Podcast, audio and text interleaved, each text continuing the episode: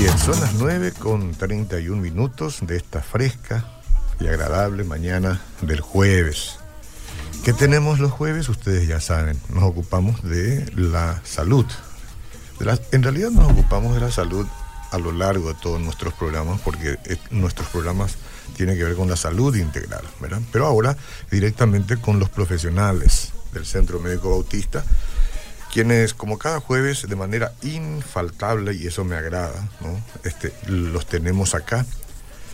Eso tiene que ver con la buena organización, de hecho, el interés que tiene el Centro Médico Bautista de cooperar con, este, eh, con esta mañana y con todos ustedes que nos están escuchando día a día, que son muchos, en realidad son muchos.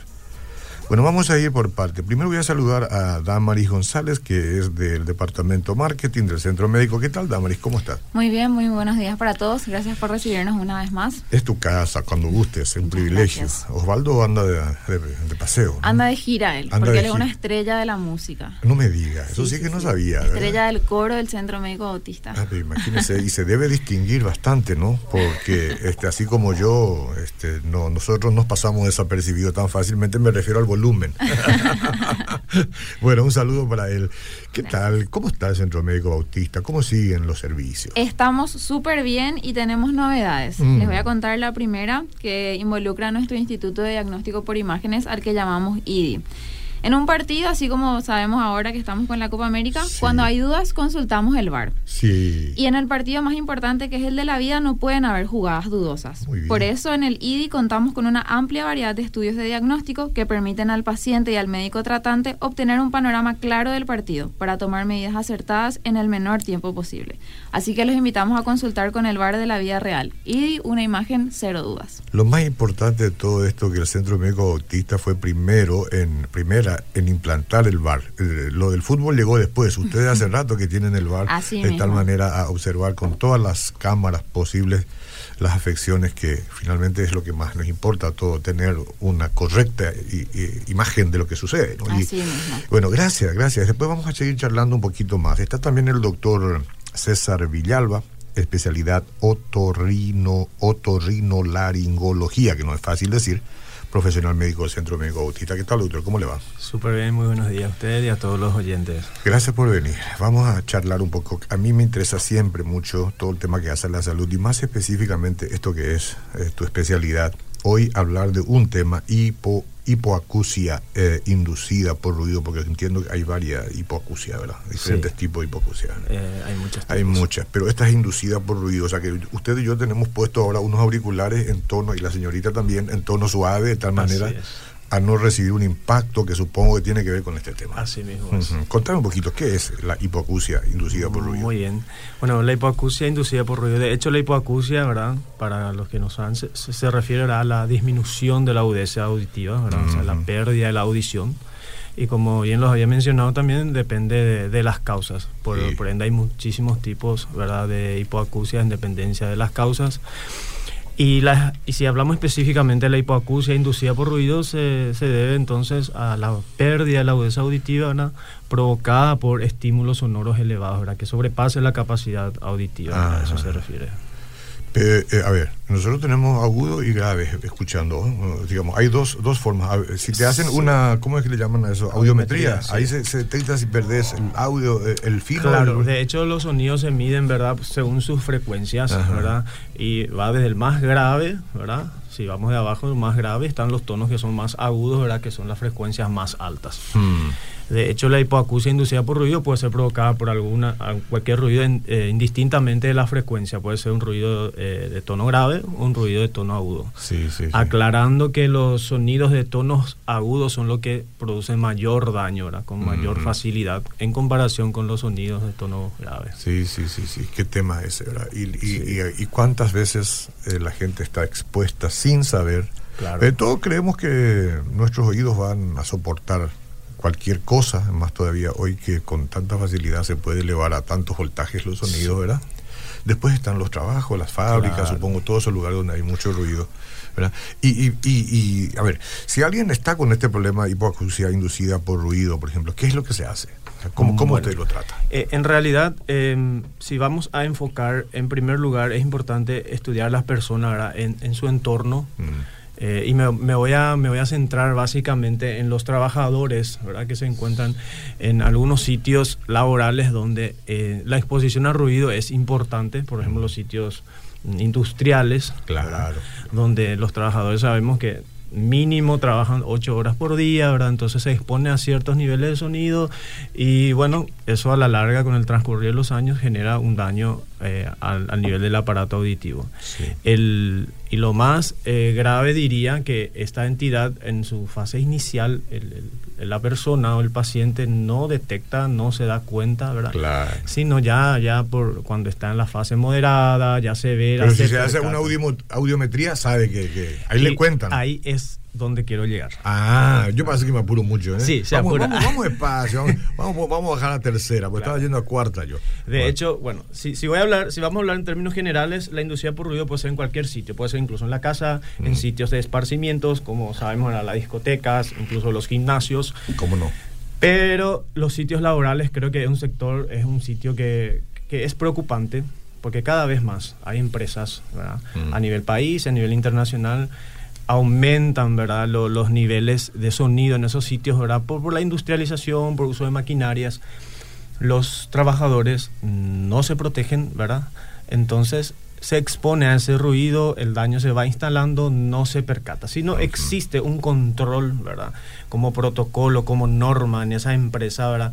De hacerlo eh, con cierta periodicidad, un control audiológico a través de la audiometría, ¿verdad? Que es el gold standard. Entonces es difícil darse cuenta si ese paciente está teniendo o no está teniendo algún daño y viene cuando él se percata, pero sin embargo ya es una etapa ya, por decirlo, tardía, porque hay que entender y resaltar ¿verdad? que la hipoacusia inducida por ruido es una hipoacusia sensorio neural, que quiere decir eso afecta a la parte neurológica del oído y tiene una característica irreversible. Ah, irreversible. Y eso es importante. O sea que acá lo que hay que trabajar es básicamente sobre la conciencia, ¿verdad? De todos los trabajadores y de los tomadores de decisiones. Pero el Ministerio eh, de Trabajo no tendría que ejercer un control al respecto de si las industrias importantes, ¿verdad?, protegen o no a sus respectivos funcionarios. Muy bien. De hecho, el Ministerio de eh, eh, Trabajo tiene la obligación, ¿verdad?, de hacer estos controles de saber cuántas empresas funcionan a nivel país, si esas empresas están haciendo los uno es el control, ¿verdad?, de sonido de los sectores y otro lado es el control audiométrico de los trabajadores, porque eso hay que hacer de forma periódica en dependencia, ¿verdad?, de la contaminación sonora del lugar. Y debe ser obliga, obligatorio, ¿verdad?, un control audiométrico antes ¿verdad? de ingresar a ese sitio laboral para que posteriormente se pueda también comparar con las audiometrías posteriores. Porque puede suceder, puede darse el caso de que el paciente entra ya con un problema auditivo y no sabemos si, si su pérdida se debe a esa exposición o a algo que él traía. Por supuesto, no, no, no, se puede saber. Tiene que hacerse únicamente la, la muestra. De hecho, en Paraguay existe una ley y existe un decreto, ¿verdad? Donde consta, ¿verdad? Cuáles son los niveles permitidos de acuerdo a la carga horaria de los trabajadores pero eh, hay cosas que arreglar en ellas. Eh, mm. Hay cosas que actualizar, hay cosas que unificar, porque de, de, repente hay como una eh, dispersión legislativa. El decreto habla de un nivel, la ley habla de otro decibel, ¿verdad? Entonces, si no está unificado es difícil aplicar. y, y, de hecho también es importante resaltar ese aspecto, ¿verdad? Pero sería interesante y es una labor necesaria tanto del ministerio como incluso de las municipalidades de cada ciudad. La, la, hipoacusia no tiene ya que ver con las personas grandes, pregunto, las que naturalmente van perdiendo la audio. Muy bien. Existe una hipoacusia, ¿verdad?, en los ancianos que se denomina la presbiacusia, que es también la pérdida eh, de la agudeza auditiva tiene la similitud con la hipoacusia inducida por ruido porque también es de carácter irreversible. A diferencia que la hipoacusia inducida por ruido es prevenible, sin embargo la, eh, la presbiacusia ya es algo eh, que no se puede frenar, que no se puede atajar. Entonces esa es la única diferencia. Pero ambas, ambas hipoacusias son de tipo sensorio neural, ambas son irreversibles. Diana, puedo hacer una pregunta, Ángel, doctor. Sí. ¿Qué es lo que para ustedes es reversible entonces en el ámbito de... reversible quiere decir... No, ya sé lo que quiere decir, pero ¿qué es lo que ustedes revierten cuando alguien está con un problema ya? No escucho acá, me voy al otro rino. ¿Y qué soluciones van a plantear? Y depende, porque las hipoacusias, si hablamos de hipoacusia, hay distintos tipos, como le había mencionado. Usted puede tener una hipoacusia, por ejemplo, por un tapón de cera. Ah, sí, no claro, escucha. eso es bueno. Sí, eso es reversible, ¿verdad? Yo le pongo ¿verdad? las gotas para ablandar, le hago el lavado y usted recupera su audición. Estamos hablando de una hipoacusia, ¿verdad? Ajá. En este caso conductiva, pero es de carácter reversible. ¿verdad? O por cualquier otra entidad. Ya, Mm. ya, A- perfecto. A, eso se refiere. Y los daños ya que están muy internamente, ya no hay forma, ¿no? Sí, de hecho hay dos tipos de hipoacusias Sí. grandes, ¿verdad? La, sensorio neural y la de conducción. Y toda esta hipoacusia inducida por ruido, las presbiacusias, presbiacusias son sensorio neural, o sea, son Mm. las células neurológicas del oído interno mueren y no hay forma de Ah, revivirlas. De momento la ciencia no ha, pro- ha previsto eso. Bueno, de hecho existe lo que se llama el implante coclear, que es Sí. eh, se está haciendo en Paraguay, en otros países ya tiene mayor Ah, sí. frecuencia, sí, pero es una cirugía exageradamente costosa, ¿verdad? Mm. Y tampoco tenemos eh, la garantía que el 100% pueda resultar, porque depende de que el paciente nos rechace y cosas ¿Es muy así. invasiva la, la- la- la intervención? o- Eh, es invasiva, pero eh, es muy delicada Es muy más que delicada, eso. sí. sí, sí, sí. Me imagino, me Sí. imagino. Y es muy frecuente, doctor, todo este tema, especialmente de las cuestiones que ya son irreversibles. Y es frecuente. Es frecuente. Es frecuente. Pero es frecuente ahora, en este tiempo, o es una cosa que el, el Bueno, si, si- si vamos a la historia, por así decirlo, incluso en el siglo I, Mm, se, se- se habla de Plinio el Viejo, un, un- un romano, ¿verdad? Que, que ya hacían obras, una de sus obras, eh, la más famosa es Historia Natural. Ahí él ya hablaba. Ya hablaba que los habitantes que estaban en torno, por ejemplo, a las cataratas de Nilo tenían pérdida de la audición. No se sabía ciencia cierta por qué, pero ya se describía esta entidad. Luego incluso se habla en la edad de los metales, que ya existían, ¿verdad? Por el tipo de trabajo que ellos realizaban. Y en nuestra era por la industrialización. Cada vez hay más empresas con mayores maquinarias, mayores ruidos. Entonces, diría yo que va como que en incremento esta Mm, entidad.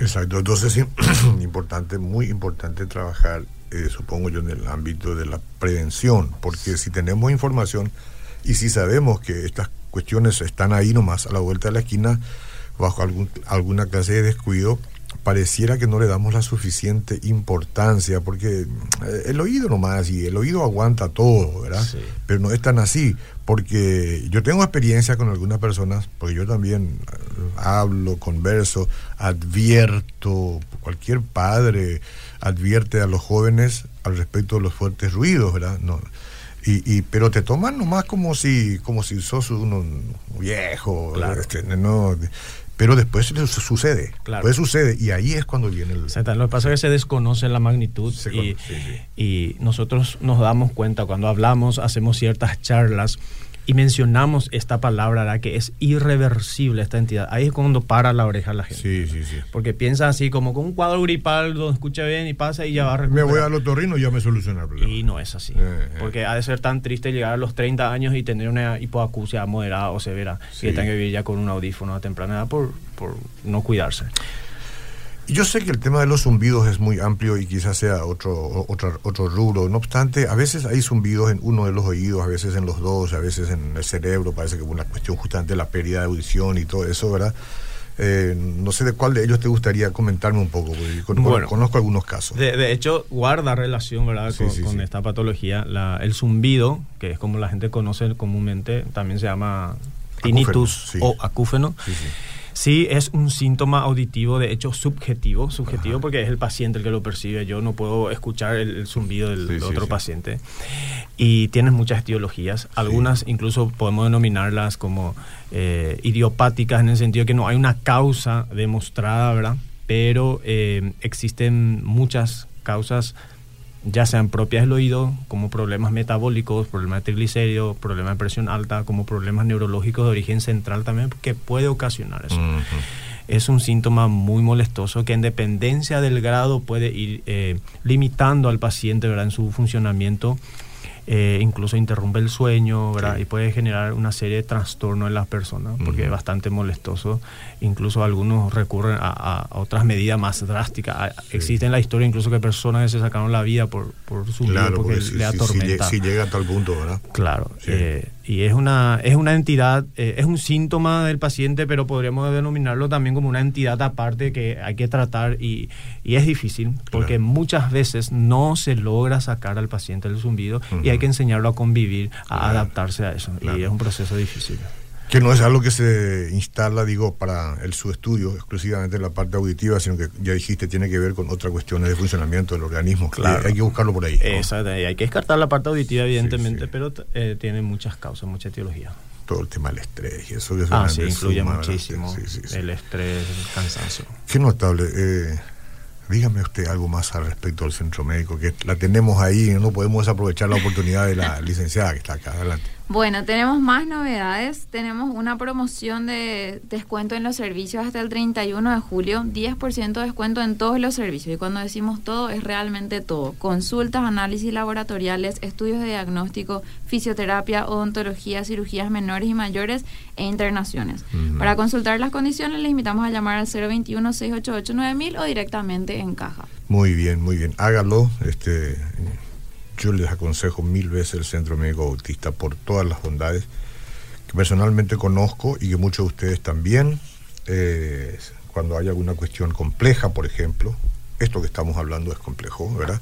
Eh, aquí hay muchas cosas que se pueden resolver y a tiempo, si es que vamos a consultar con el doctor César Villalba.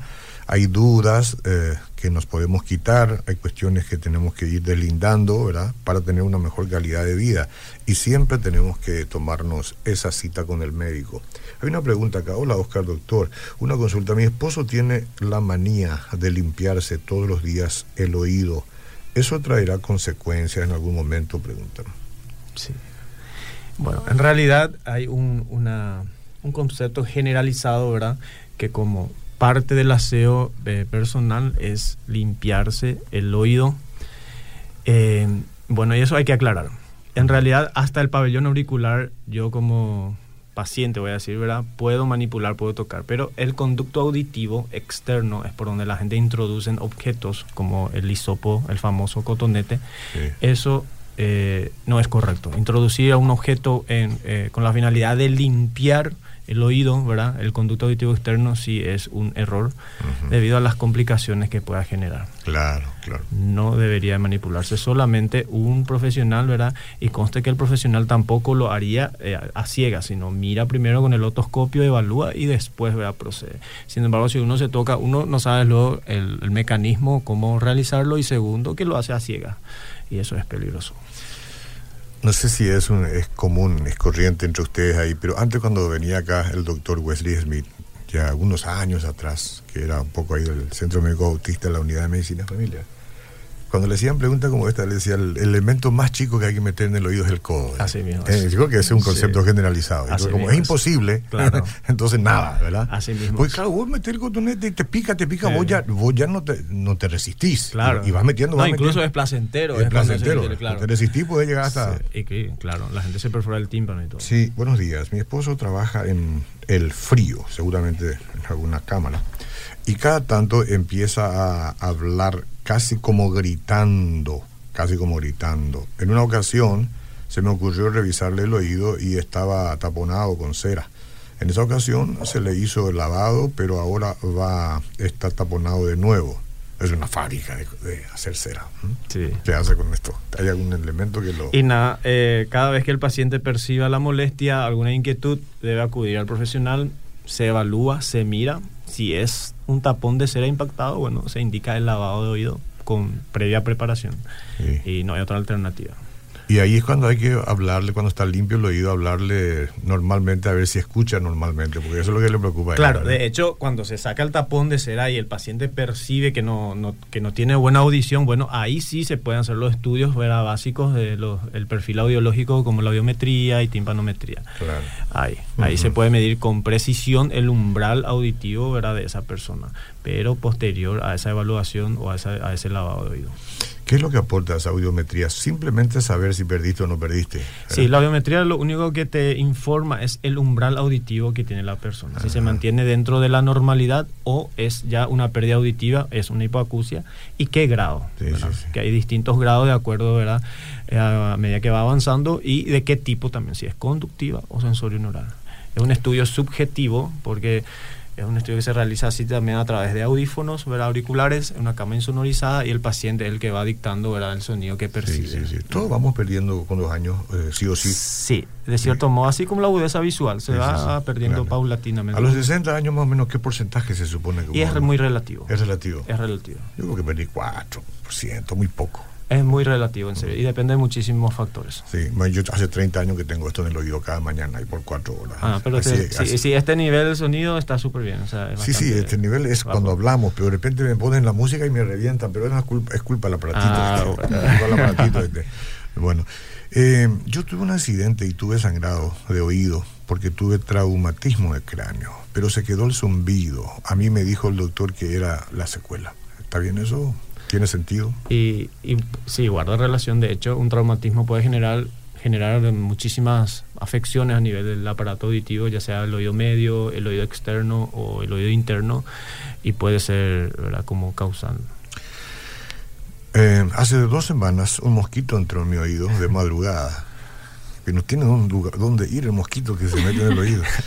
Este, porque él tiene que succionar la sangre en la pierna, no, en el oído. Pero bueno, cada mosquito atrevido, cada mosquito. Este, y no pude sacar ese, aquello allí. Y ahora siento como un pequeño dolor todavía. Yo consulté porque me dieron cita en IPS. Bueno, para julio no pudo consultar porque para julio. Vaya, haga un esfuerzo y vaya acá con el el doctor César Villalba tome nota, vaya, y seguramente hay que extirpar algo de ahí. Se queda sí, ahí. Cuando hay un cuerpo extraño en el oído, ¿verdad? Eh, independencia de qué tipo sea el cuerpo extraño, se hace la extracción, pues a través del lavado de oído, a través de pinzas, de aspiraciones, etcétera. Y eh, ahí quiero hacer una pequeña aclaración. Realmente cuando el cuerpo extraño es un, un objeto animado, como un insecto, ¿verdad? Sí es es una super urgencia porque el movimiento genera mucha desesperación en el oído, el oído es muy sensible. Entonces, el paciente lo que lo primero que puede hacer en su casa es matar al insecto. Puede utilizar cualquier sustancia, si tiene a mano una vaselina o alcohol boricado, ¿verdad? se instila en el oído ¿verdad? y el insecto muere, ¿verdad? como que se ahoga. Una vez muerto el insecto, bueno, ya no genera tanta desesperación y después puede acudir al consultorio para su extracción. Pero convengamos que en dos semanas ese mosquito está muerto ahí. Obviamente está, muerto, claro, si no, no iba a aguantar tampoco. No, iba a aguantar, sí, aleteando ahí no. Bueno. Este, Oscar dice, los jóvenes que andan mayormente escuchando música con, el auricular, ¿les puede afectar el oído? ¿Tiene que ver eh, la falta de audición por tener problemas? De, esas son dos preguntas. Por tener problemas de diabetes. Y pregunta si tienen solución. Dos preguntas en la Bueno, vamos a la primera. En realidad, con el uso de los auriculares y eh, el, el nivel de sonido de las músicas, sí puede generar muchísimos daños y estamos hablando ahí nuevamente de una hipoacusia inducida por ruido. Muchas veces eh, hay personas que no miden el sonido, ¿verdad? A, qué nivel está, e incluso sobrepasa toda la capacidad auditiva, pero le mete con todo incluso durante horas. Hay personas que viajan así en buses horas, duerme con ese tipo de, de sonido. Y otra cosa, el, depende también del tipo del sonido. No es lo mismo un sonido constante, continuo, que un sonido de impacto, ¿verdad? Por ejemplo, hoy por hoy los reggaetones, por mencionar, que tienen sonidos de impacto, ¿verdad? Que de repente viene con todo y baja, con todo y baja. Esos tipos de sonido también genera mayor daño en comparación a un sonido continuo, por decirlo. Y sí, y yo noto incluso hoy por hoy los aparatos celulares, los smartphones, traen incluso sus límites ¿verdad? de volumen que te, te, va advirtiendo. Hasta aquí es permitido y quieres seguir subiendo realmente, bueno, te pregunta. Pero muchas veces la falta de conciencia al respecto puede generar muchísimo, y de hecho hay y habría que estudiar eso, muchísimos daños auditivos por auriculares. Una pena que a usted, a su hijo, no lo va a escuchar. ¿eh? Es una cosa increíble. Digo, no puedo tampoco decir que no, ¿verdad? Porque generalmente este es el gran problema. No creen en lo que papá y mamá les dicen, ¿verdad? Entonces, este, lamentablemente algunos tienen que pasar por esa experiencia primero y a veces ya es tarde. De todas maneras no podemos dejar de predicar eso, ¿verdad? Hay y el tema de la diabetes. La diabetes, sí. La diabetes en sí también como una patología, eh, sí, puede generar daños auditivos, la diabetes produce muchísimos daños a nivel de las microcirculaciones de todos los órganos, ya sea riñón, ojo, oído y también afecciones, la parte neurológica, ¿verdad? Siempre porque daña, ¿verdad? La circulación sanguínea en esos órganos y puede provocar. De hecho, si el oído interno, por ejemplo, no recibe una irrigación correcta sanguínea, puede hacer una especie de infarto, como hace un infarto de miocardio, por ejemplo. y puede morir en las células y puede generar perfectamente una hipoacusia por ruido. Eh, perdón, una hipoacusia por diabetes. La pregunta para usar el auricular afecta al futuro. Ya acaba de, de, explicar el doctor eso. Espero que use el auricular, pero con la prudencia que, sí. que requiere. Sí, no es una cuestión de, de, no usarlo, pero tampoco no, no hay que abusar. Eso claro. es lo que dice el doctor. La picazón en el oído, ¿qué podría ser? A mi mamá y a mí nos pica tanto, ¿eh? nos pica tanto que hasta hacemos una locura. Nos rascamos con palito de fósforo. Oh. Imagine que le, se encienda el fósforo dentro. Lo que da una... No, de todo pasa. Hay otro objeto muy común que es la tapa del bolígrafo, el bolígrafo Vic principalmente. El clip, el clip doblado el también. Clip, o la llave del vehículo. La llave sí, del vehículo, sí. Son clásicos.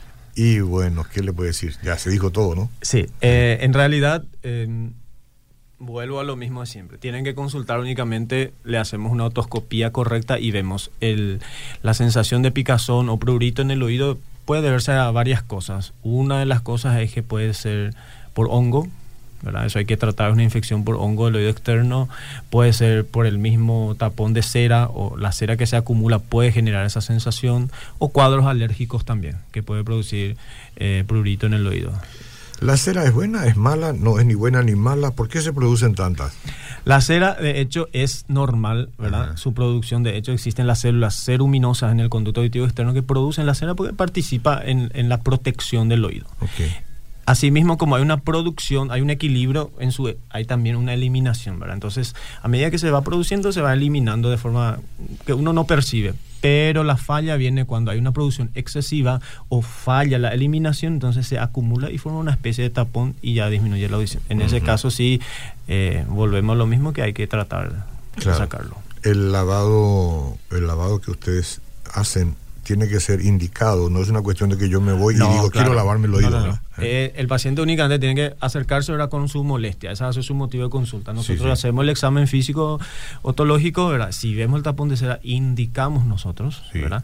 Si creemos que ese tapón está impactado y duro, bueno, indicamos una preparación previa y en una segunda consulta hacemos su lavado. Ese es el mecanismo. Vos como otorrino laringólogo, ¿qué otras eh, afecciones? En la parte de, la, de los resfríos, de, de las... En realidad, eh, la otorrinolaringología, ¿verdad? Se encarga todo lo que sea la parte de la vía aérea superior, o sea, Ah, nariz, senos nariz, paranasales, Sí, sí, sí. oído en general y todo lo que es la orofaringe, ¿verdad? La laringe completa, yo digo esto para que la Claro. gente sepa con quién consultar. Exactamente. y todo lo que viene a ser la parte de la vía aérea superior. Sí, sí, sí, sí. Ya. De las cuerdas vocales, de la laringe para arriba. Bueno, bueno, entonces ustedes ya escucharon cuánto sabe el doctor César Villalba, ¿verdad? Lo agradable que resulta, así es que lo que todos tenemos que hacer de manera responsable, no podemos responder todas las preguntas acá, usted tampoco las quiere hacer todo acá porque le gusta seguramente este, hablar en privado, saque una consulta acá enseguida nuestra compañía, la, la licenciada de marketing, nos va a estar conversando al respecto de todas las ventajas, las virtudes que ustedes pueden encontrar en el Centro Médico Bautista, pero anoten el nombre del doctor César Villalba para estos asuntos. Cuénteme más, por favor, Damaris. Para reservar una cita les invitamos a llamar al 021-688-9900, la central telefónica es 688-9000 y recuerden que estamos con los descuentos especiales hasta el 31 de julio. También para todas las novedades pueden seguirnos en nuestras redes sociales, darle me gusta a nuestra fanpage Centro Médico Bautista, nuestra página web www.cmb.org.pi y arroba Centro M Bautista en Twitter y ahora también en Instagram. Bien, bien, muchas gracias. Nos quedan 30 segundos. Voy a aprovechar, no te voy a regalar esto, doctor. ¿Qué gotitas se pueden usar sin consulta para el oído, para la respiración, para descongestionar? ¿Existen? eh, Y bueno, existen eh, una, existe una variedad, ¿verdad? De, de, por ejemplo, si es la parte nasal, los sprays nasales Ajá. y para el oído, ¿verdad? Que son las gotas ópticas. Pero nuevamente, insisto, ¿verdad? Eh, no es correcto la automedicación Ajá. porque es necesario hacer primero un buen diagnóstico y acorde a eso, ¿verdad? Sí. Indicar el medicamento correcto. Podemos estar poniendo algo que no corresponde, ¿verdad? Exactamente, y sucede con duda. frecuencia. Muchas gracias, doctor. Muy amable por estar con nosotros hoy. gracias a Le por esperamos la pronto otra vez. Gracias, amable. Seguimos.